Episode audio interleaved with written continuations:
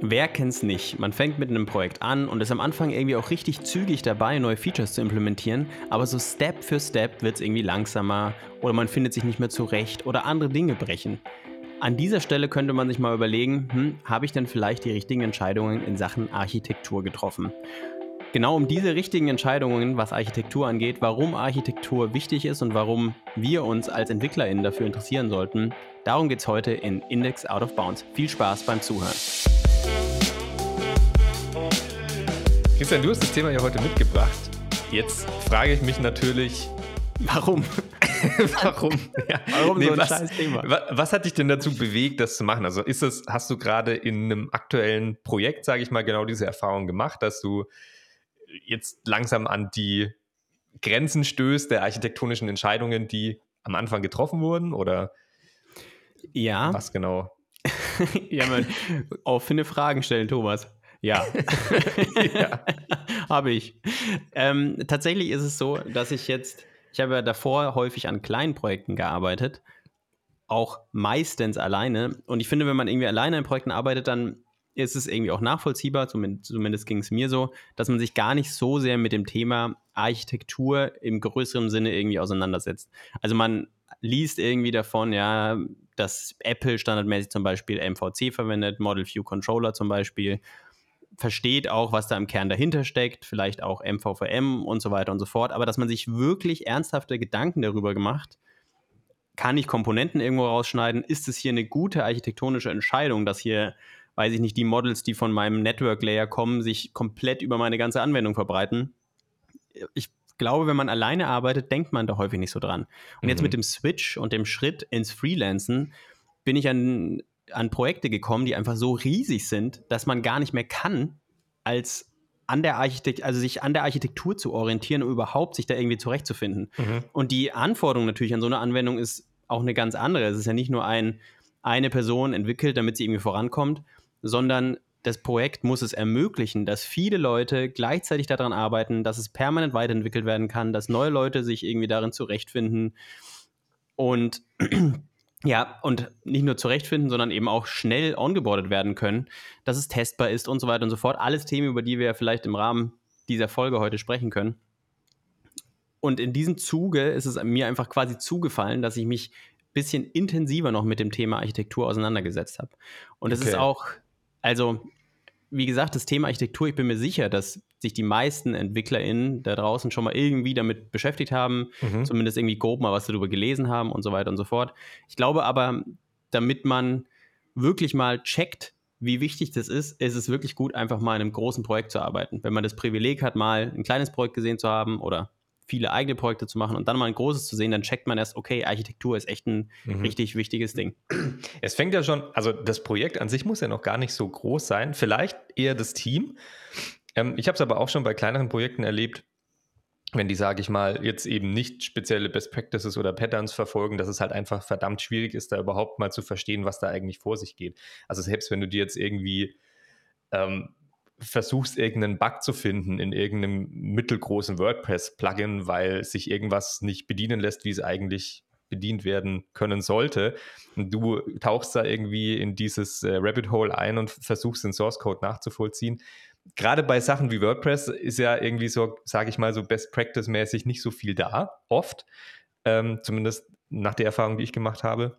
Es sind zumindest auch eine Menge Artikel da, wie man es, also wo man glauben könnte, es ist Best Practice, aber es ist ja, halt schon. Aber es, es ja. macht halt einfach niemand. Also gerade irgendwie so in, in diesem Space ähm, schreiben alle halt irgendwie so runter, dass es halt irgendwie funktioniert. Und genau das merkst du dann halt auch, wenn du versuchst, diese Sachen nachzuvollziehen. Also im Vergleich zu einer App oder einer Anwendung mit einer guten Architektur kannst du dich ja, wie du schon am Anfang gesagt hast, so wirklich von ähm, Komponente oder Modul zu Modul, sage ich mal, durch ähm, navigieren und ähm, kannst da hin und her springen und kannst nachvollziehen, wo die Anfrage hingeht, was mit den Daten passiert und so weiter. Das Wobei, ist da dann halt manchmal echt ein bisschen schwierig. Und allein schon dafür ist App, gute Architektur, glaube ich, sehr sinnvoll.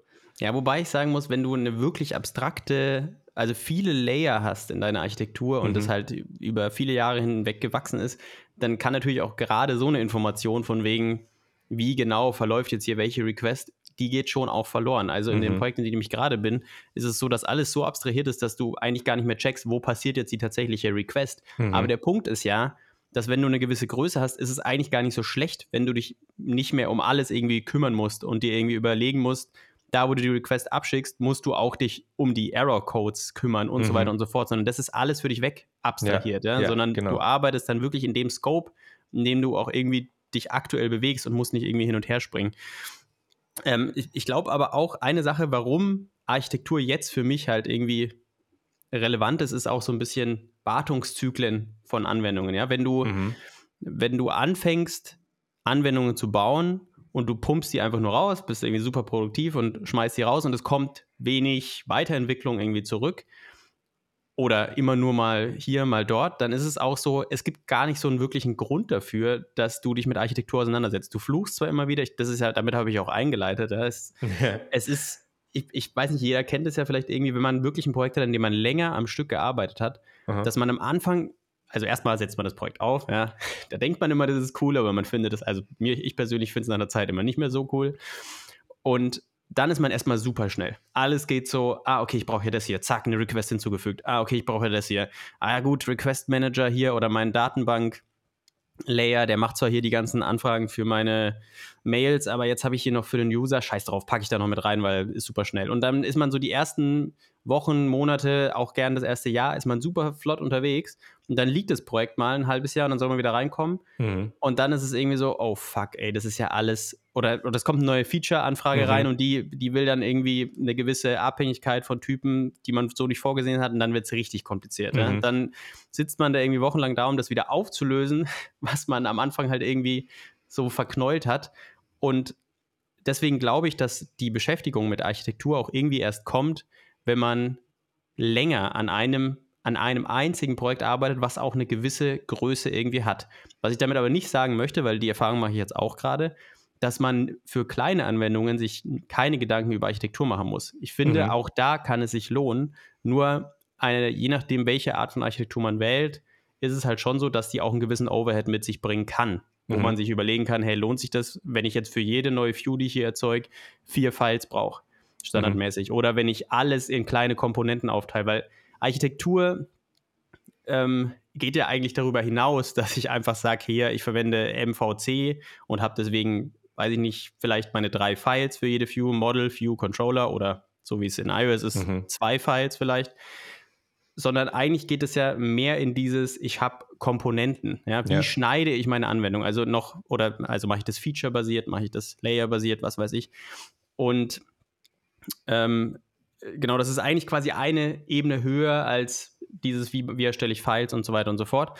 Ähm, aber bevor wir jetzt vielleicht dann hier tiefer einsteigen, wie Architektur, also warum, abgesehen von den Themen, die wir gerade schon angesprochen haben, Architekt also Architektur als solches wichtig ist, hast du schon bewusst mal dich mit Architektur auseinandergesetzt, beziehungsweise weißt du, welche Architektur du verwendest oder ja, was dein Favorite ist? Oder ist es so ein Thema, wo du dir auch denkst, hey, finde ich spannend? Ich glaube nämlich, das trifft für viele EntwicklerInnen zu, ja? finde ich Mhm. spannend und eigentlich glaube ich, ich verwende eine Architektur, aber ich habe mich eigentlich nicht wirklich tief damit auseinandergesetzt. Ja, das ist, da gibt es viele Themen, ne? zum Beispiel auch Tests, ist auch sowas wie, oh, das will ich schon die ganze Zeit machen oder Continuous Integration, Continuous Deployment, ja, auf jeden Fall, aber ob man es dann wirklich macht, ist dann die Frage. Also ich glaube, wo wo ich mir nicht so 100% bewusst bin, ist, was für eine Architektur ich genau verwende.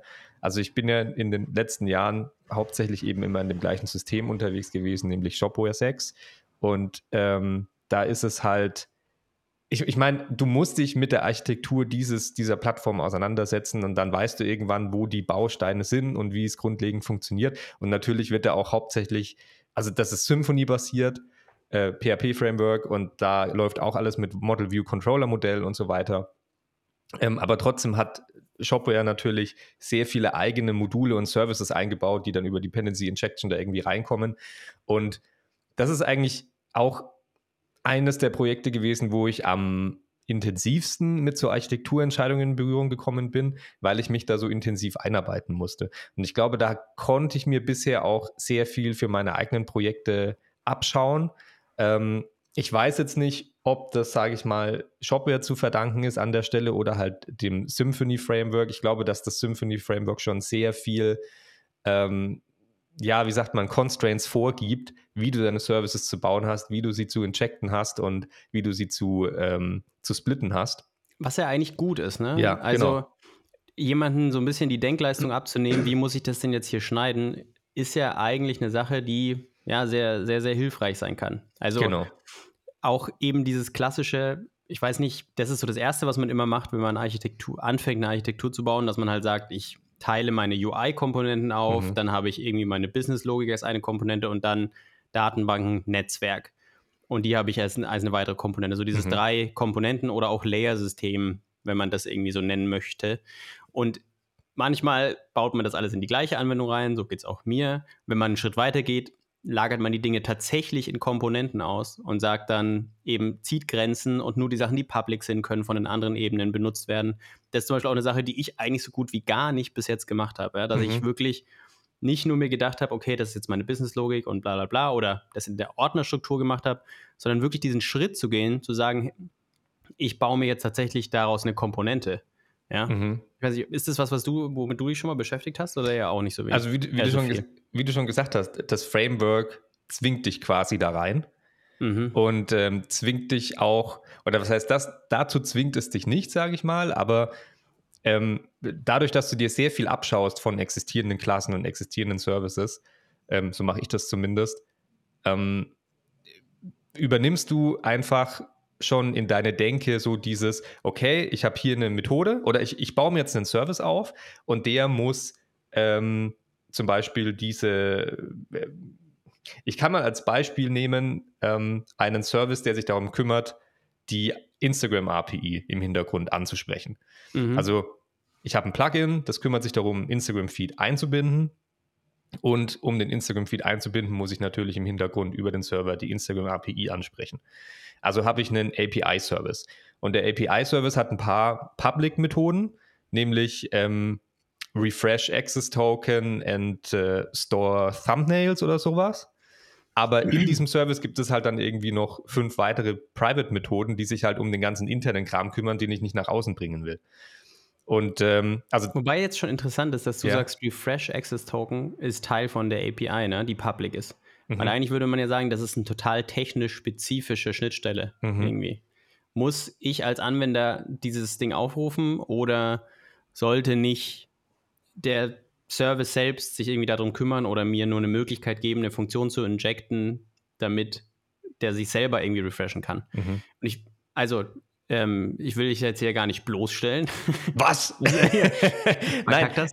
Aber Ja. solche Gedanken, wenn man sich mal mit Architektur auseinandersetzt, dann kann man sich eben, sollte man sich mit sowas beschäftigen. Und ich, mir persönlich hilft es jetzt, zu sagen, ich schneide konkret eine Komponente raus Mhm. und nicht nur, ich erstelle mir jetzt einen File und mache Public und Private Methoden, Mhm. sondern eben zu sagen, hey, das ist jetzt eine Komponente und was ist denn in diesem Kontext hier, wenn ich mich mal loslöse von dem großen Feature, was ich irgendwie gerade baue, Mhm. was ist denn sinnvoll, dass das Ding hier exposed? Und dann würde man sich über solche Sachen Gedanken machen. Aber ich habe dich unterbrochen. Ich hoffe, du weißt noch, wo du warst mit den äh, zwei APIs, die du da Ja. gebaut hast. Also dazu muss man sagen, ähm, dass den Code pflege ja hauptsächlich sowieso ich. Das ist ja ähm, jetzt kein Code, wo dann andere Drittanbieter drauf zugreifen. Theoretisch ist es natürlich möglich, dass die Klassen dann irgendwie auch für eigene Implementierung verwendet werden. Aber im, in den meisten Use Cases bleibt das alles innerhalb der Funktionalität von diesem Plugin eben. Ähm, aber ich muss natürlich, wie wir schon am Anfang drüber gesprochen haben, irgendwie diese Plugins auch maintainen in Zukunft, muss da wieder durchblicken, auch wenn ich da irgendwie nach ein paar Wochen oder Monaten wieder reingehe und mir in der Zwischenzeit ganz viel anderen Code angeschaut habe. Und genau dafür ist es halt extrem sinnvoll, weil wenn du deine Services entsprechend, ähm, sage ich mal, auch benennst, das ist ja immer eins der großen äh, Probleme in der IT, richtige Benennung, ähm, dann kannst du quasi deinen Code auch einfach lesen und weißt, was passiert, ohne dass du jetzt wieder irgendwie extrem tief in die einzelnen Module und Komponenten eintauchen musst, weil Mhm. sie einfach selbsterklärend sind. Und zu dem Beispiel, was du gebracht hast, ja, also du hast völlig recht. Ähm, dafür, das könnte man natürlich auch nochmal absplitten mit diesem Refresh Access Token. Aber den habe ich dann, glaube ich, in dem Beispiel sogar nochmal in einen anderen Service gekapselt, der sich hauptsächlich um diese ganze ähm, API-Management-Sache und so weiter kümmert. Und das heißt, Ähm, nur dieser Service greift dann wieder auf diesen API-Service zu. Ähm, und ähm, von dem bekommst du im abstrakteren Code dann eigentlich gar nichts mit, weil du die ganze Zeit diesen Manager, der da nochmal drumherum gerappt ist, verwenden würdest. Aber das sind halt genau solche Sachen.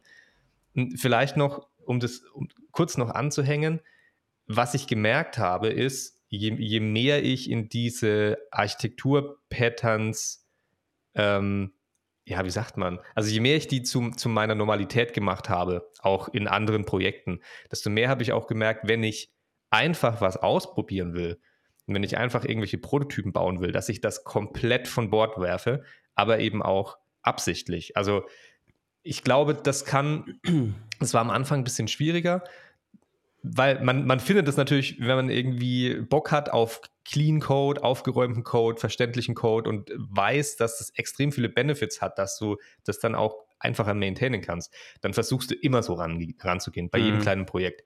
Es gibt ja auch diese ganzen Boilerplates und so weiter, die du mit CLI einrichten kannst und dann wird dir dein Projekt sofort in, nach Best Practices aufgebaut und du willst sofort loslegen. Bei dem kleinsten Svelte oder Woo-Projekt kannst du sofort in deinem Frontend auch deine Module erstellen und so weiter. Ich habe aber gemerkt, wie gesagt, wenn man irgendwas ausprobieren will, ist es, glaube ich, echt gut, mit dem Minimum, mit dem Minim Minimum, mit dem Minimum anzufangen und diese Dinge über Bord zu werfen ähm, und zu sagen, okay, ich konzentriere mich jetzt einfach nur, dass ich eine Funktionalität aufbaue und das mal ausprobiere. Und vielleicht kann ich in der Art das sogar schon trotzdem Leuten zeigen. Und wenn ich merke, dass es funktioniert, dann werfe ich es am besten einfach nochmal komplett weg und fange von vorne an mit ähm, einer korrekten Architektur. Oder wie ja, aber wie häufig, wie häufig hast du das schon gemacht, dass du es dann tatsächlich weggeworfen hast? Ich und glaub, nicht das gecopy-pasted hast, das, was du beweisen wolltest ins neue Projekt. Ich denke zwei bis dreimal seitdem. Also noch okay. nicht allzu oft. Weil ich, ähm, ich würde jetzt mal sagen, also generell stimme ich dir zu, es gibt mhm. immer einen richtigen Zeitpunkt, sich mit solchen Themen auseinanderzusetzen, wenn ich jetzt einfach nur herausfinden will, ist es möglich, eine WebRTC Verbindung aus einem Widget zu erstellen, keine Ahnung, dann macht es mhm. keinen Sinn mehr, jetzt da groß Gedanken darüber zu machen, wie baue ich da die Architektur auf und so weiter mhm. und so fort. Wenn ich aber sowieso fluent in der Architektur bin, jetzt mir die nicht neu draufpacke, dann könnte man auch argumentieren, ja, mache ich vielleicht ein, zwei Files mehr, aber ich fühle mich da drin wohl und theoretisch, wenn es funktioniert, bin ich gleich ready. Also es ist halt auch so ein bisschen Erfahrungsfrage, wie, wie schnell ich mich da bewege generell stimme ich dir zu, es gibt einen, es würde auch sagen, es gibt einen richtigen Zeitpunkt dafür, sich jetzt äh, Gedanken zu machen darüber, Dinge schön zu machen und es gibt auch den Zeitpunkt darüber, sich Gedanken darüber zu machen, jetzt einfach schnell mal rausrotzen und gucken. Mhm. In einem Business-Kontext habe ich persönlich irgendwie mehr die Erfahrung gemacht, dass man immer hört, baut man ein Proof of Concept und der Proof of Concept wird eigentlich immer das richtige Produkt. und, Weil da niemand mehr Geld und Zeit reinstecken will, oder? Ja, es ist so ein, also ich habe jetzt erst per persönlich, das ist noch gar nicht so lange her, die Erfahrung gemacht, mehrfach kommuniziert, das ist ein Proof of Concept, das ist ein Proof of Concept. Alle, ja, das ist ein Proof of Concept. Das Repo hieß Proof of Concept. Und dann kommt irgendwann, warum heißt das Ding Demo? Warum heißt es nicht so, wie das fertige Produkt ist? Und ich, ja, weil es ein Proof of Concept ist, eine Demo. Und dann müsste innerhalb von einem Tag musste, hieß es dann, ja, nee, das kann nicht sein, wir müssen darauf weiterentwickeln. also, also, überall schon als Abhängigkeit mit drin. Äh, also das war, ich meine, das war eine komplette App, deswegen eine Abhängigkeiten hat es nicht in dem Sinne, aber nur mal um, also ich, ich glaube, man, man, man lebt da ein bisschen vor seinen Idealen und sagt hm. so, mhm. ja, ich baue jetzt da einfach nur mal ein Proof of Concept und schau mal, und es ist immer was anderes, ob ich das jetzt in einem professionellen Kontext mache oder für mich privat. Das ist ja auch die Erfahrung, die mhm. ich ganz lange gemacht habe, dass ich Anwendungen für mich geschrieben habe oder als Einzelperson geschrieben habe. Und da hat natürlich Architektur eine ganz andere Bedeutung. Mhm. Aber auch so wie du vorhin gesagt hast, wenn man sich dann schneller zurechtfindet, das ist so ein bisschen, es gibt diese Formulierung von der schreienden Architektur. Mhm. Das heißt halt, wenn ich also wenn, wenn ich einfach so ein bisschen vor mich hin hudel, ja, und ich überlege mir halt, und es funktioniert gut für mich, und vielleicht ist es ja auch eine gute Architektur, die ich gebaut habe. Mhm. Ist schön, ist gut, kann man auf jeden Fall machen. Aber wenn ich jetzt darüber nachdenke, Leute onzuboarden oder eine große Firma bin, dann lohnt es sich, sich eine Architektur zu überlegen, die es vielleicht schon gibt. Mhm. Weil wenn ich in meine Bewerbung reinschreiben kann, hey, ich suche jemanden, der mit MVVM Plus Coordinator arbeiten kann, dann wird er sich schneller darin zurechtfinden, als wenn ich jetzt sage, ja, ich verwende meine eigene äh, Christian Braun und Thomas Dirol Architektur. Alle Sachen müssen anfangen mit äh, CB und TD. Ja. Was ihr verwendet. Erinnert so. mich ein bisschen an, an Apple mit den äh, Next Classes. Ja, genau. Aber gut, da, da hat es irgendwie noch vielleicht so ein bisschen Sinn gehabt, ja, damit mhm. man eben die Files unterscheiden konnte. Ähm, NS, ja, Next Step. Äh, Next Dieses, Step, ne? Ja, ja, genau.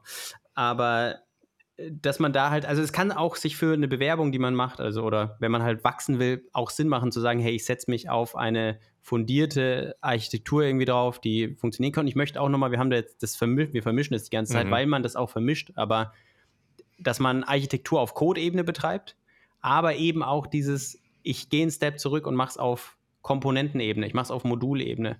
Mhm. Und das ist auch das, womit ich mich jetzt aktuell so ein bisschen mehr beschäftige. Und deswegen, ich würde auch, wie gesagt, nochmal, ich stimme dir zu, muss nicht immer sein.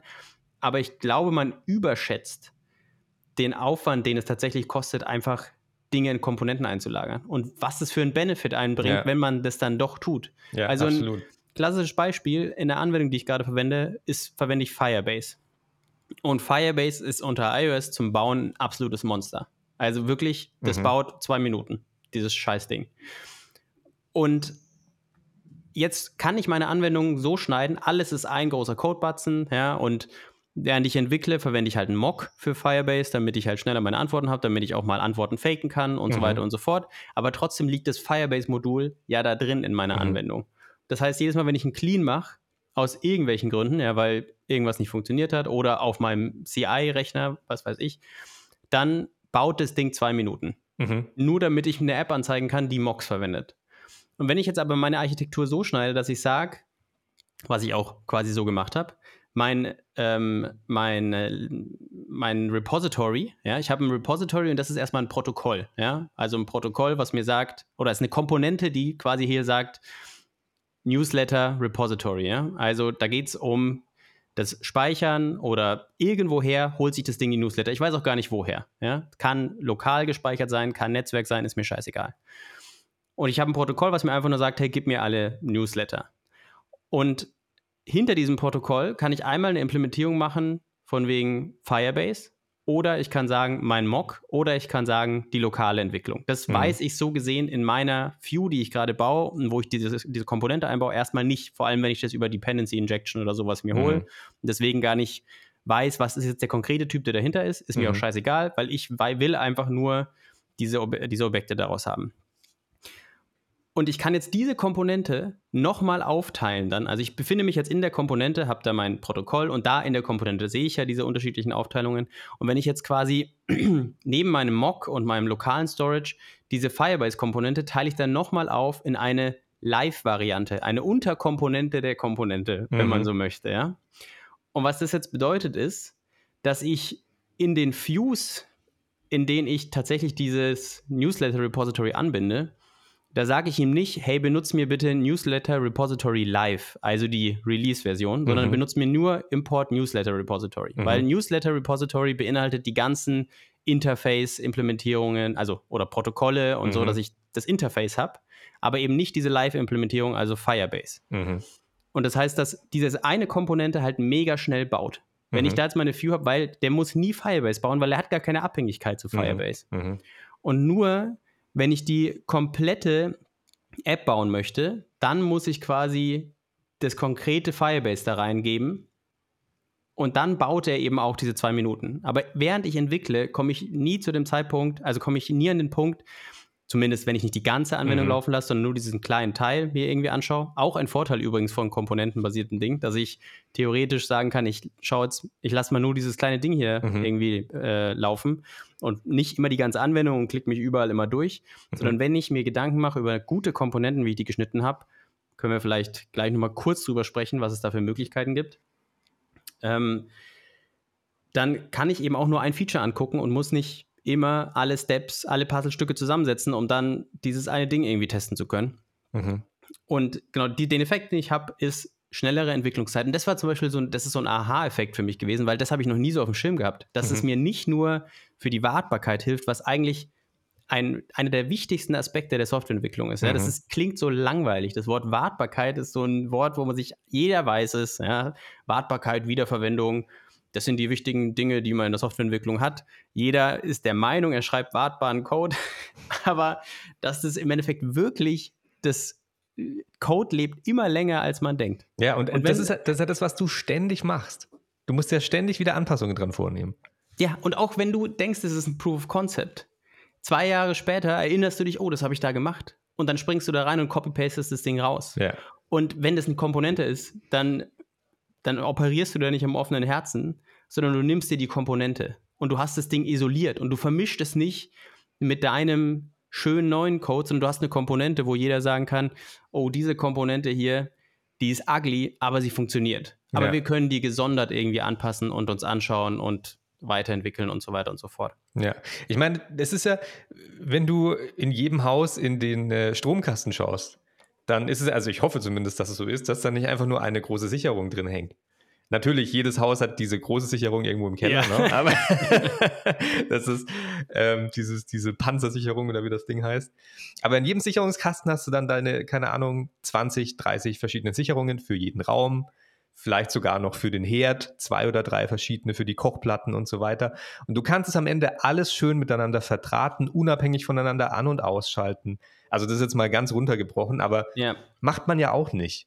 Ich glaube, man und kann sie nicht, man kann sie nicht beliebig verdrahten. Davon würde ich jetzt abraten. Gut, dass ich kein Elektriker bin. Schau, weißt du, so, du erklärst du deinem Lehrling, guck mal hier, da kannst du einfach beliebig verdrahten das sind da kleine Komponenten, da kann gar nichts passieren. ja, wir mal den Herd an die Badewanne. Das Zack. ist kein Problem. Und jetzt schalt mal ein, leg mal die Hand ins Wasser. Oh, Strom drauf. Okay, können wir vielleicht doch nicht verdrahten. Ja, wobei, ich bin mir nicht sicher. Thorsten, auch nochmal. genau, die ganze Kameradschaft.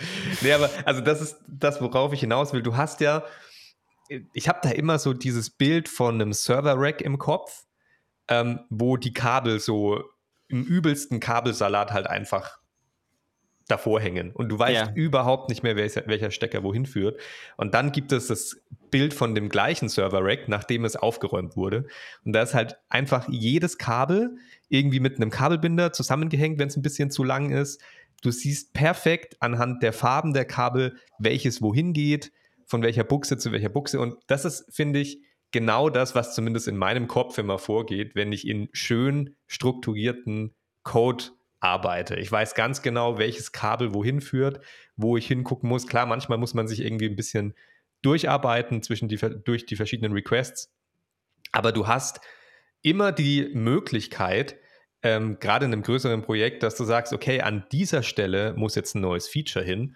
Jetzt klinke ich diese Stelle, diese Komponente aus und baue mir da was mit rein oder hänge da noch was dazwischen und bin nicht in der Situation, oh fuck, wenn ich da jetzt irgendwie anfange zu basteln, dann knallt es da hinten und hier fliegt was rum und ich muss gucken, ähm, dass ich da drüben dann auch noch was reinbaue, weil ja, also du, du weißt, glaube ich, was ich, was ich, ja, worauf ich hinaus will. Man hat auch so eine gemeinsame Sprache dadurch. Ja. Das mit, dem, mit diesem Netzwerkkasten ist ein gutes Beispiel. Ich kann jemandem sagen, bei den orangenen Kabeln kannst du mal gucken, da scheint irgendwie ein Problem zu sein. Ja.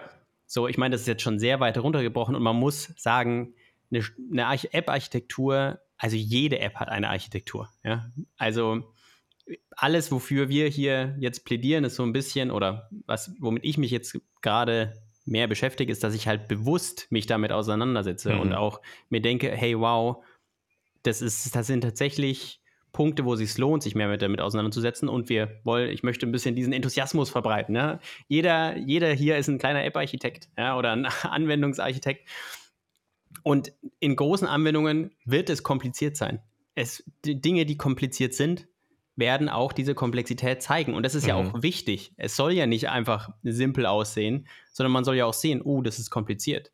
Aber wenn du dich damit beschäftigst und wenn ich dir sage, hey, das müsst, da müsstest du in dieses, in den orangen Kasten reingucken, dann ist es gut, wenn ich einen orangen Kasten habe und nicht nur mhm. einen blauen. Mhm. Und da drin ist auch alles blau. Mhm. So, und das sind quasi die, die Vorteile, wenn man halt Komponenten schneidet, jetzt mal ganz ungeachtet der Tatsache, welche Architektur man tatsächlich darunter verwendet. Da haben wir jetzt auch bis jetzt noch gar nicht so viel mhm. darüber gesprochen, weil ich aber auch glaube, dass das schon auch eine persönliche Entscheidung ist, welche Art von Architektur möchte ich verwenden und eher so was wichtig ist, ist, sich damit bewusst auseinanderzusetzen, dass meine Anwendung auf jeden Fall eine Architektur hat. Und mhm. es liegt jetzt an mir, das, die äh, zu entscheiden oder meine Finger entscheiden, entscheiden für mich. Und dann habe ich am Ende halt die Architektur, die mir da so in den Gedanken in den Kopf gekommen ist. Auch ein wichtiger Teil, den ich in diesem Rahmen gelernt habe, wo wir vielleicht auch meine anderen Folgen drüber sprechen können, ist das Thema Test-Driven Development. Yeah. Ja. ja. Also an sich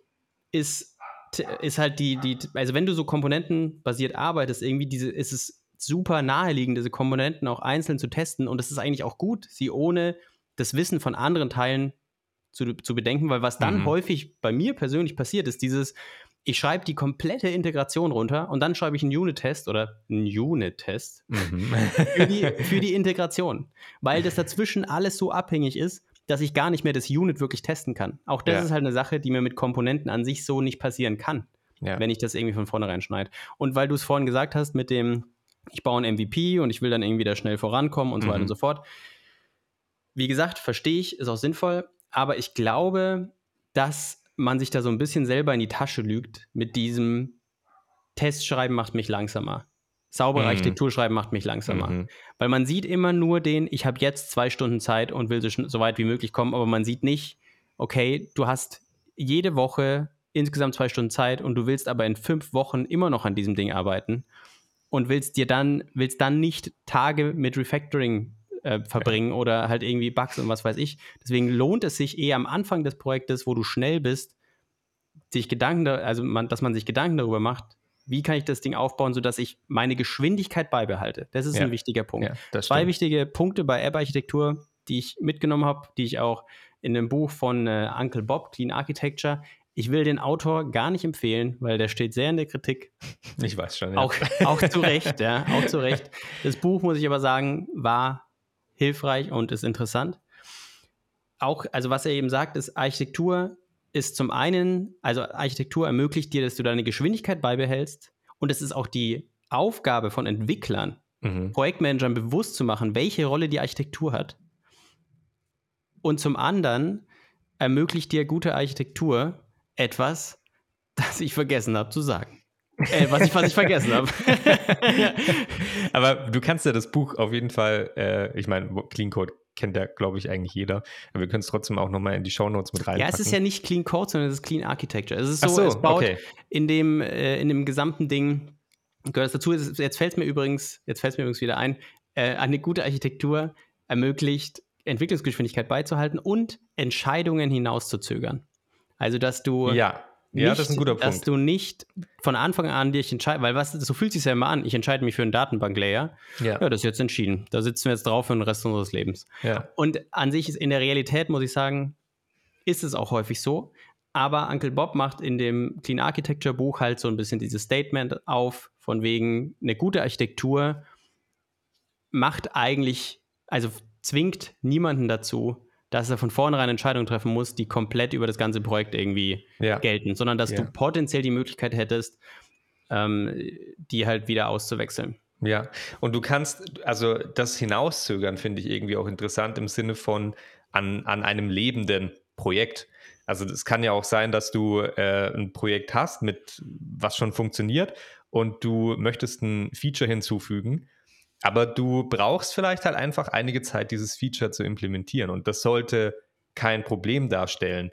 Trotzdem solltest du vielleicht schon Teile dieses Codes, sage ich mal, in Releases vielleicht mitschippen können ähm, und das Feature Stück für Stück fertigstellen können, ohne dass der restliche Code vom Programm, sage ich mal, dadurch affected wird. Und dann kannst du, sage sag ich mal, auch hinauszögern, wie du dieses neue Feature denn tatsächlich planen und umsetzen willst. Das ist auch ein sehr guter Punkt mit den Releases. Also wenn du deine Komponenten gut schneidest, dann kannst du genau sowas machen, mhm. dass du Komponenten schon weiterentwickelst und Versionen hochziehst, aber kompatibel bleibst. Und Nutzer, die die alte Version benutzen, merken es nicht, weil, halt, ja. weil es halt so loosely coupled ist. Ja? Und es ist nicht überall der Fall.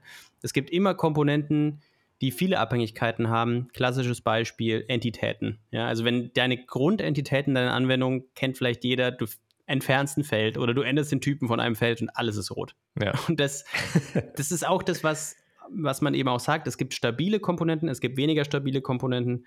Eine stabile Komponente ist zum Beispiel eine Entität. Ja, also mhm. die hat, die selber sollte dieses von eigentlich nichts abhängen, aber ganz, ganz viele andere Komponenten oder Klassen mhm. hängen von, von den Entitäten deines Systems irgendwie ab. Und dann hast du die Businesslogik drumherum, das hat dann, die hängt dann selber von den Entitäten ab, mhm. aber hat auch, hängt, also die Oberflächen und so weiter, die hängen von der Businesslogik ab. Das heißt, die ist weniger stabil.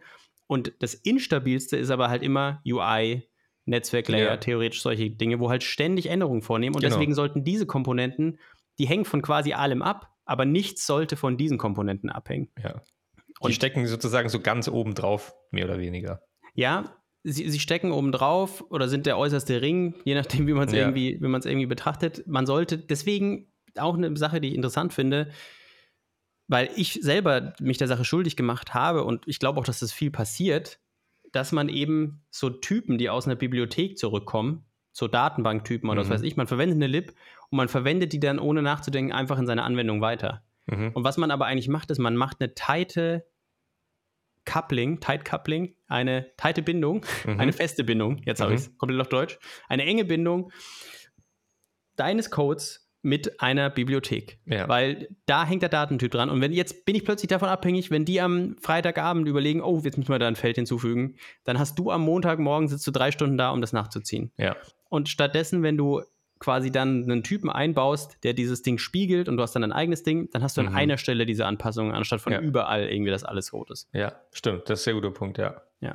Und was ich, ich, äh, ja. ich möchte nur einen Punkt machen, dann darfst du wirklich wieder reden. Es tut mir leid. Es ist alles gut. wir es haben auch gar nicht, wir haben auch gar nicht so tief über, wie schneide ich meine Komponenten, welche Prinzipien gibt es, weil so, man hat ja eine objektorientierten, mhm. dieses Solid-Prinzip, aber es gibt mhm. natürlich auch komponentenbasierte Prinzipien, Prinzipien. Wie schneide ich meine Komponenten? Worauf mhm. sollte ich achten? Ähnliche Sachen, ja, wie Single Responsible Geschichte, ja. Eine Komponente sollte nur eine Sache machen und die aber dafür gut. Mhm. Ähm, lass uns da gerne mal in einer anderen Folge ausführlich drüber sprechen. Aber ein Punkt, der mir bis jetzt noch ein bisschen zu kurz gekommen ist, weil ich ihn noch nicht ausführlich genug gesagt habe, ist ähm, die Aufgabe des Entwicklers ist es, den Projektmanagern bewusst zu machen, dass gute Architektur Zeit kostet und dass es aber nicht verhandelbar ist. Mhm. Und das ist in meiner Erfahrung, der Sache habe ich mich selber schuldig gemacht, wird, das passiert nicht. So, wenn der Druck von oben kommt, dann ist das Erste, was man sagt, ja, Unit-Test machen wir nicht. Ähm, ja, nee, kopierst da, schreiben wir nicht neu, wird nicht refactored, kopierst da raus. Oder ja, ja man, man winkt auch mal PRs durch, wo man eigentlich sagt, oh, nee, geht eigentlich nicht. Und man will damit seinen Projektmanager oder das Projekt selbst irgendwie voranbringen und dem helfen, aber langfristig ist es nicht der Fall. Mhm. Es ist sinnvoller, eine kontinuierliche Geschwindigkeit beizuhalten, als dass man am Anfang super schnell ist und dann irgendwann immer mehr Leute aufs Projekt werfen muss und man wird aber trotzdem immer langsamer. Das ist nämlich das klassische Phänomen in der IT. Und ich sehe da ganz klar die Verantwortung bei den Entwicklern, dass sie das kommunizieren müssen und ich, es fällt mir selber schwer und ich kann es selber auch nicht so richtig, aber ich bemühe mich da ein bisschen reinzuwachsen, in dieses zu sagen, wenn es heißt, naja, für, für Tests haben wir jetzt keine Zeit, Tickets werden ja auch häufig geschrieben, ohne dass es Tests dafür gibt dass man dann sagt, nee, das, Tests sind nicht verhandelbar, Tests sind Teil des Systems und müssen auch so betrachtet werden. Auf der anderen Seite musst du in so einer Situation natürlich auch dann Projektmanager haben oder, oder andere Abteilungen, die dann auch ein offenes Ohr dafür haben. Weil ich glaube, es ist, äh, ich möchte jetzt niemand, sage ich mal, über, äh, na, wie sagt man, über, über, über einen Kamm scheren. Schlips laufen. Über den Schlips laufen. über einen Kamm scheren, aber ähm, ich, ich, glaube, es ist durchaus ein relativ häufiges Problem, dass ähm, dafür eben kein offenes Ohr ist aus, aus diesen Bereichen. Das kann an vielen, Pro also an, das kann viele Ursachen haben, glaube ich. Zum einen, ähm, was niemand beabsichtigt, ist einfach, dass diese technische ähm, Sprachbarriere da ist. Ich glaube, es ist tatsächlich eine, ähm, eine Kunst, dass jemand, der tief in der Technik drin ist und programmiert den ganzen Tag, auch gut kommunizieren kann mit jemandem, der vielleicht eher auf einem seichteren Level dort unterwegs ist und sich eben um Projektmanagement und Co. kümmert und die beiden, sage ich mal, eine gute Sprache miteinander finden. Das ist wirklich eine Kunst, glaube ich. Und dann halt das, sage ich mal, auch der, ähm, der Cultural Fit bei beiden, sage ich mal, passt und irgendwie beide gut auch auf einer kommunikativen Ebene, ab, abseits von äh, Fakten und Daten irgendwie miteinander umgehen können. Ähm, und da habe ich zum Beispiel irgendwie auch in, Erfahrungen gemacht, wo solche Kommentare dann, sage ich mal, oft als typisches Nein-Sagen interpretiert wurden. Mhm. Und so mhm. nach dem Motto, die Technik stellt sich quer. Und ich glaube, das kann durchaus toxisch werden und kann auch nach hinten losgehen.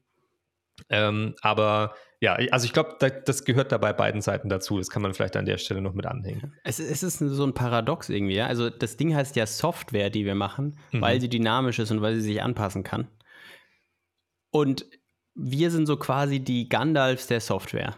Wir sind die Leute, die dafür zuständig sind, aufzupassen, dass es, den, dass es der Software gut geht, you dass sie dynamisch bleibt. Ja. Pass. So, wenn der Projektmanager in den Code reinpacken will, dann hackst du ihm so die Hand ab und sagst, you shall not pass.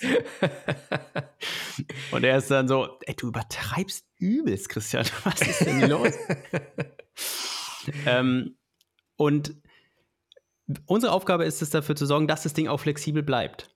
Mhm und trotzdem von, also wir, wir kennen uns damit ja auch aus, wir sind die Experten, aber ich finde es halt irgendwie spannend, dass das so eine Selbstverständlichkeit ist, dass auf Ebene des Managements, also kein Vorwurf an Manager, ich verstehe das ja auch, oder vom, auf Seiten des Kunden, diese Forderung so, das muss bis heute fertig sein, mhm. dass das so höher gewertet wird, als das, dass wir sagen, das ist einfach falsch, das zu machen. So, wir sind, das ist ja so ein bisschen, weiß ich nicht, wie wenn du, wenn du sagst, ja, ich muss aber jetzt noch die drei Zigaretten rauchen und der Arzt sagt, ja, wenn sie die drei rauchen, dann sterben sie in der Woche. so. Und du sagst aber, ja, es muss aber sein. Dann sagst du, ja, okay, mein Gott, dann, dann machen wir halt zweieinhalb, weil dann geht es noch ein bisschen länger, so ungefähr. Ja. Also wir, wir, bewe ich, wir bewegen uns irgendwie da viel, aber eigentlich, damit wir die, die Flexibilität der Software erhalten können, müssen wir auch gewisse Richtlinien nach außen kommunizieren und auch einhalten und ein Verständnis entwickeln. Also woher sollen sie es auch wissen, wenn mhm. jahrelang man irgendwie immer kommuniziert hat, na ja, okay, schau mal halt mal, ich, ähm, wir, wir machen alles möglich. Wir schauen, dass es geht, wird aber knapp. So mhm. anstatt einfach da auch klarer zu sagen, nein, es funktioniert nicht. Mhm. Und das ist, also, ich, ich, das klingt so erhaben von meiner Seite, wenn ich das so sage. Ich selber befinde mich in diesem Problem. Ich krieg's nicht hin. Mhm. Aber mir ist bewusst, dass das ein Problem ist, dass ja. man da dran arbeiten muss. Und eben auch, wie du gesagt hast, Projektmanager sollten auch offen sein, dafür zuzuhören und sich dem anzunehmen, wenn Entwickler halt versuchen, daran was zu verändern, wo ich größten Respekt dafür habe. Ja, ich denke auch, was auch eine Ursache sein könnte für dieses Problem, ist, dass in der Programmierung ja eigentlich erstmal alles möglich ist. Also es ist ja wirklich so, dass alles, was wir uns, sage ich mal, irgendwie vorstellen können, können wir in ähm, Code packen, können wir programmieren, können wir in User Interface packen. Das heißt, diese Grundvoraussetzung oder diese Grundannahme, es ist erst, es geht erstmal alles. Es ist nur eine Frage des Aufwands, der Zeit und des Gelds.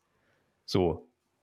Und ich könnte mir vorstellen, dass dieser Hebel einfach oft, sage ich mal, ähm, ja, keine Ahnung, zu, zu intensiv ausgenutzt wird von Projektmanagement und Co., dass sie so sagen, das muss bis heute oder bis morgen stehen. Und dann sagst du halt, das äh, braucht aber viel mehr Zeit.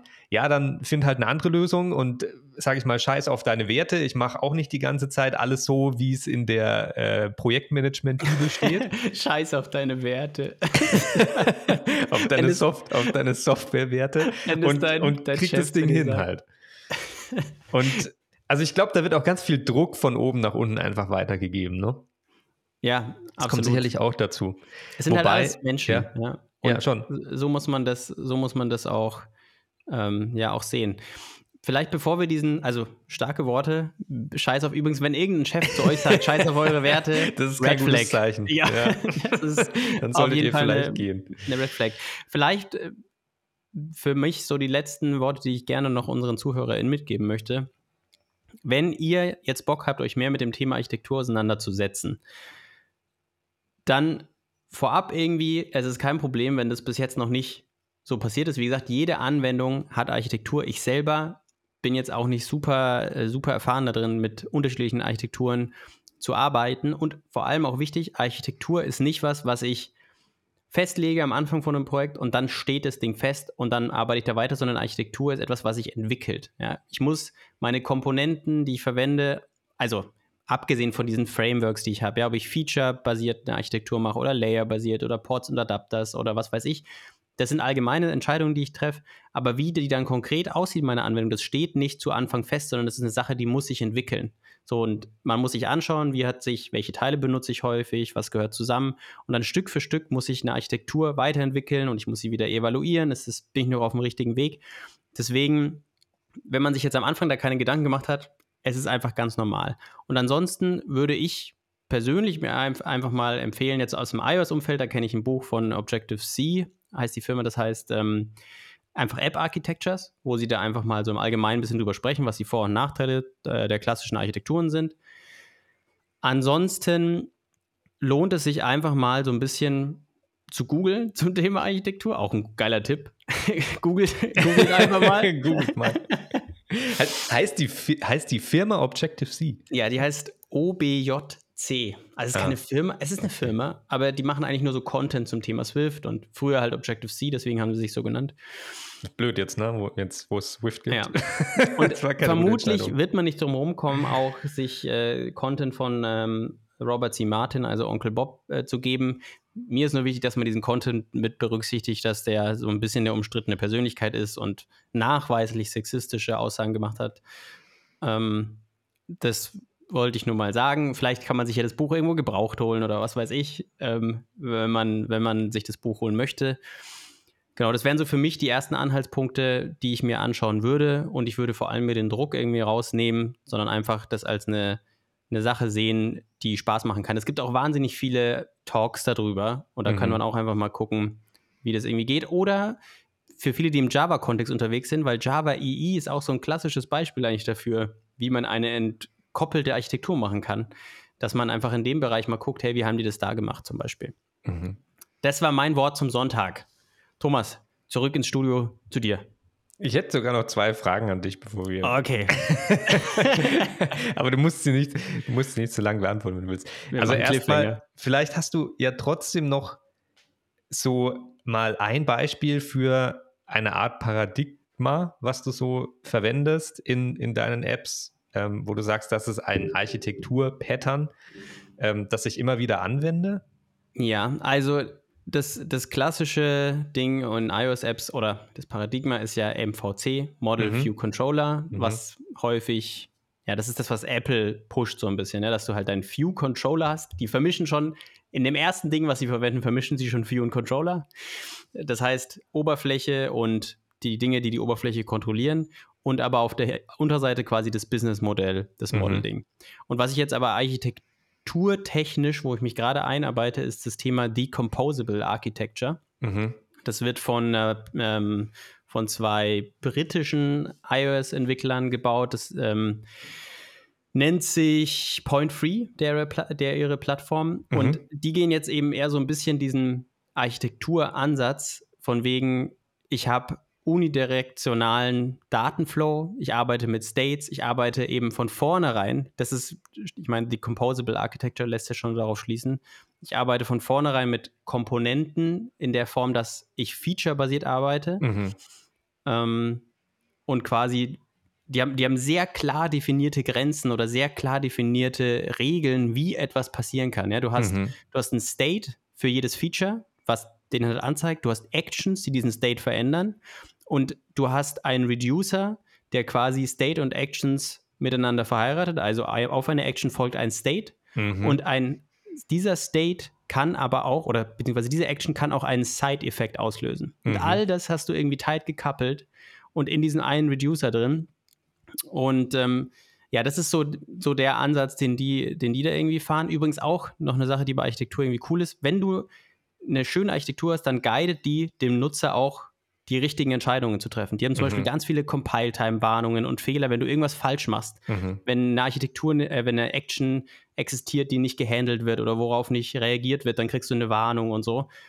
Und auch das ist auch so ein, so ein Zeichen für eine gute Architektur, wenn es dem Nutzer, also dem Entwickler, in der Zukunft auch einem selbst, ähm, bewusst macht, dass, oder es möglichst schwer macht, eine falsche Entscheidung zu treffen. Jeder hat sich schon mal doch so gedacht, wenn man Code geschrieben hat, jetzt fange ich wieder an zu reden, aber wenn man Code geschrieben hat, so, ja, okay, hm, jetzt muss ich halt nur dran denken, dass ich nicht mehr direkt diese Methode aufrufe, mhm. sondern immer über diese andere gehe. Und wenn man sich sowas denkt, dann ist man eigentlich schon reingefallen. Weil cooler wäre es, wenn man dann sagt, jetzt baue ich eine Komponente und mache nur noch diese Methode public, sodass das andere Ding gar nicht mehr ja. äh, verwendet werden kann. Also nochmal zu den Sachen, die ich irgendwie schon verwendet habe, dieses klassische Layer-basierte Architektur, UI, Business, Logik, Persistenz. Mhm. Da wäre zum Beispiel so eine klassische Geschichte, wie ich habe meine Persistenzschicht unten und dazwischen in der Business-Logik habe ich mein Repository oder ja, mein, mein Händler, der irgendwie quasi regelt, wie ich zugreife auf meine, meine Persistenzschicht. Und wenn die in der gleichen Komponente sind und die Methoden meiner Persistenzschicht public sind, dann ist es für mich möglich als Entwickler direkt die Persistenzschicht anzusprechen von der View. Obwohl mhm. ich das gar, das ist gar kein gewünschtes Verhalten. Ich will das eigentlich nicht, dass die das machen. Und wenn ich aber das in Komponenten baue und quasi sage, die Business-Logik hat eine Abhängigkeit auf die Persistenzschicht, aber die Persistenzschicht an sich ist nicht in der View-Ebene mit drin, dann kann die View nur noch über die Business-Logik auf die Persistenz zugreifen. Und da habe ich so eine Richtlinie gebaut, einen Vertrag aufgesetzt, der sicherstellt, dass mein Code richtig benutzt wird. Also das wäre eben so ein klassisches Ding, was ich schon benutzt habe, UI, Business-Logik, Persistenz. Oder eben, glaube ich, auch das bekannteste, auch aus der Hinsicht von nicht nur Architektur, sondern auch Services, mhm. das Thema Feature-basierte Architektur. Ja, das also, dass ich interessant, ja. Dass ich Dinge zusammenkoppel, die halt ein Feature sind. Dass ich quasi mhm. sage, eben das doch wieder in eine Komponente mache, UI, Business Logik und Persistenz, aber das halt featurebasiert trenne. Und dann kann ich aber ja wieder diese beiden Dinge kombinieren. Ja? Ich kann quasi sagen, ich trenne sowohl featurebasiert und diese Features trenne ich dann aber wiederum in UI, Business Logik und Persistenz. Und dann sind wir bei dem Thema Ports und Adapter. Mhm. Und das ist eigentlich so die Architektur, wo ich glaube, dass die am besten skaliert langfristig. Mhm. Ja. Also kurzfristig sehr viel Aufwand, weil du hast sehr viele Module und du kannst leicht die, die Übersicht verlieren. Mhm. Aber langfristig und gerade in größeren Projekten eigentlich die einzige Möglichkeit, wie man auch Wiederverwendbarkeit und Weiterentwickelbarkeit aufrechterhalten kann. Mhm. Was ich auch interessant finde, ist, dass du quasi, aber das, das wäre ja wahrscheinlich ungefähr das, was du gerade angesprochen hast, dass du wirklich mehrere große Module auch erstellst. Beispielsweise, wenn du eine Anwendung hast, ähm, die hat ein Backend, das halt hauptsächlich vielleicht eine API bereitstellt und dann hast du ein Frontend, was halt nur über die API mit dem Backend kommuniziert. Und dann hast du beide Projekte natürlich halt aufgebaut nach dem gleichen Schema, dass du sagst, dann hast du wieder dein äh, Feature, deine Feature-basierte Architektur, ähm, aber beide Module sind auch nochmal voneinander getrennt und vermischen sich sozusagen nicht. Mhm. Das wäre ja quasi auch in, wo man sich in dem dann, Gedanken. Wo man sich halt schnell findet, ist dann, dass man Dinge hat, die shared sind zwischen mhm. den beiden und dann gibt es immer diese klassische Core-Bibliothek mhm, oder genau. shared. Und da muss man natürlich aufpassen, weil wenn ich das mache, dann habe ich ja wieder einen Einfallspunkt für, da schmeiße ich alles rein, ja. wo, wo ich mich, mich irgendwie ja, was ich teilen möchte. Und da wäre es dann halt wieder sich zu überlegen, sind alle Dinge, die in meinem Core sind, einfach nur Core oder ist es vielleicht wieder irgendwas, was ich entkoppeln kann und daraus eine gemeinsame Komponente machen kann? Ja, das stimmt. Eine letzte Frage noch und zwar, wie viel Doku spielt da auch mit rein bei den Projekten, ja. die du machst? Also, ja, also, gerade solche Sachen auch wie Architecture Decision Models haben wir schon mal in einer früheren Folge angesprochen. Ich glaube, das ist, wenn du sowas machst, immer sehr sinnvoll, dass du auch weißt, warum du diese Entscheidung so getroffen hast. Ja, absolut. Ähm, ich ich habe mich mal ein bisschen beschäftigt mit den Architecture Decision Models. Das ist im Endeffekt ja einfach nur eine relativ einfache Möglichkeit, wie ich quasi so festhalten kann, warum ich mich, also ich glaube, das ist auch in Zusammenhang mit GitHub bzw. Git, wenn ich mich nicht täusche, also ein Repository, in dem ich quasi technische Entscheidungen festlege, mhm. warum ich die getroffen habe und eben ja, in kleinen Snippets aufbereitet, versioniert, verknüpft auch. Ähm, wenn, oder hast du da noch andere Informationen zu? Äh, Architecture Decision Record heißt übrigens nicht Model. Naja. Ähm, mhm. ja, also mich hätte einfach nur interessiert, wie viel Dokumentation da dann mit reinspielt ähm, in den Projekten, in denen du solche Architektur-Patterns dann auch bisher verwendet ja. hast. Also gab es da dann immer eine Dokumentation dazu oder hat ein README ausgereicht? Ähm, nee, also man muss, man muss schon ehrlich sagen, das, das ist nicht der heilige Gral, mhm. sondern wenn man so viele Module hat, man ist schon erschlagen, wenn man so ein Projekt erstmal anguckt und dann eben nicht checkt. Auch nicht die Namen checkt überhaupt. Warum heißt es so? Warum heißt es so? Und ähm, die Dokumentation hat ja in der Regel immer den Nachteil, dass sie halt einfach schneller veraltet als der Code. Und das ist natürlich schon auch ein riesiges Problem. An sich ja. muss, wenn ich Komponenten habe, muss ich natürlich auch anders dokumentieren. Und es ist auch wichtig, dass ich dokumentiere. Ich meine, man muss immer eigentlich dokumentieren, wenn du mit mehreren Leuten zusammenarbeitest. Mhm. Und ich würde eigentlich sagen, dass eine gute Architektur das auch leichter macht, weil genauso wie Code ja dokumentiert, indem die Funktionen richtig heißen, indem die Variablen mhm. richtig heißen, hast du ja eigentlich noch eine weitere Ebene, die halt die Komponentennamen, die Modulnamen, mhm. hast du ja nochmal, die auch eigentlich weiter dokumentieren und vielleicht verständlich machen, wieso da jetzt die Sachen drin sind und was da drin steckt. Aber trotzdem würde ich sagen, von meiner persönlichen Erfahrung ist es zu wenig dokumentiert. Immer. Also nicht immer. In meiner persönlichen Erfahrung ist eigentlich immer zu wenig dokumentiert gewesen dazu, wieso das so geschnitten ist, was da wo drin ist, was sind die architekturtechnischen Richtlinien, wie ich was verwenden sollte, wie ich etwas nicht verwenden sollte. Das ist da eigentlich häufig nicht ausreichend dokumentiert. Ja, ich glaube, das ist bei internen oder halt nicht Open Source Projekten öfters der Fall, weil ähm, du auch nicht extrem dazu gezwungen wirst, das, sage ich mal, gut zu machen. Ähm, ich habe letztens eine Folge gehört von äh, Super Duper Developers Club, da ging es auch um Open Source und ähm, da war sozusagen die Aussage, dass wenn du ein, wenn du dein Repository, wenn du da eine gute README zum Beispiel drin pflegst und eine gute Dokumentation hast und so weiter, dann ist das auch irgendwo letztendlich immer gleich eine gute Außenwirkung und ein guter Ersteindruck, ähm, der deinem Projekt auch, sage ich mal, zu mehr, ähm, ja, mehr Ansehen oder äh, mehr Reichweite verhelfen kann. Und ich glaube, bei internen Projekten sind wir wieder genau bei dem gleichen Thema, wo wir vorhin schon eingestiegen sind. Kosten und äh, Zeit ist dafür meistens nicht da und äh, gerade die oberste Management-Ebene sieht vielleicht auch die Notwendigkeit nicht unbedingt darin, eine gute Dokumentation aufzubauen, in die viel Zeit gesteckt wird. Könnte ich mir vorstellen. Ja, das ist halt auch einfach ein unliebsamer, eine unliebsame Aufgabe für Entwickler, ja, muss man halt auch stimmt. ehrlich sagen. Das stimmt. Aber ich denke, Jetzt haben wir doch eigentlich, nachdem wir schon aufhören wollten, nochmal ausführlich darüber gesprochen. Wir können hiermit diese Folge beenden, außer du möchtest noch was hinzufügen. Und bevor wir aber aufhören, vielleicht noch die Frage an unsere ZuhörerInnen: Mit welcher Architektur habt ihr schon gearbeitet? Ist es etwas, mit dem ihr euch schon überhaupt auseinandergesetzt habt? Schreibt uns das gerne auf Twitter at ioobpodcast als Mail input.ioob.de und es gibt auch irgendwas drittes nach YouTube, Kommentare. Ja. Genau. so, Wenn ihr so den auf YouTube schaut im Podcast, dann einfach unten in die Kommentare gerne eure Fragen und genau. Anregungen genau. reinschreiben. Und folgt dem Podcast und bewertet ihn, das hilft uns wirklich sehr.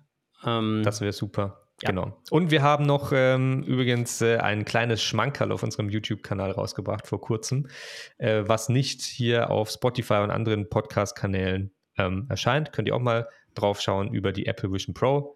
Christians Eindrücke als iOS-Entwickler dazu. Genau. Dann okay. vielen Ciao, Dank ragazzi. fürs Zuhören. Ciao. Ciao. Was hast du zuletzt gesagt? Ciao, Ciao ragazzi. ragazzi. Ciao, ragazzi. Das heißt Tschüss, Jungs.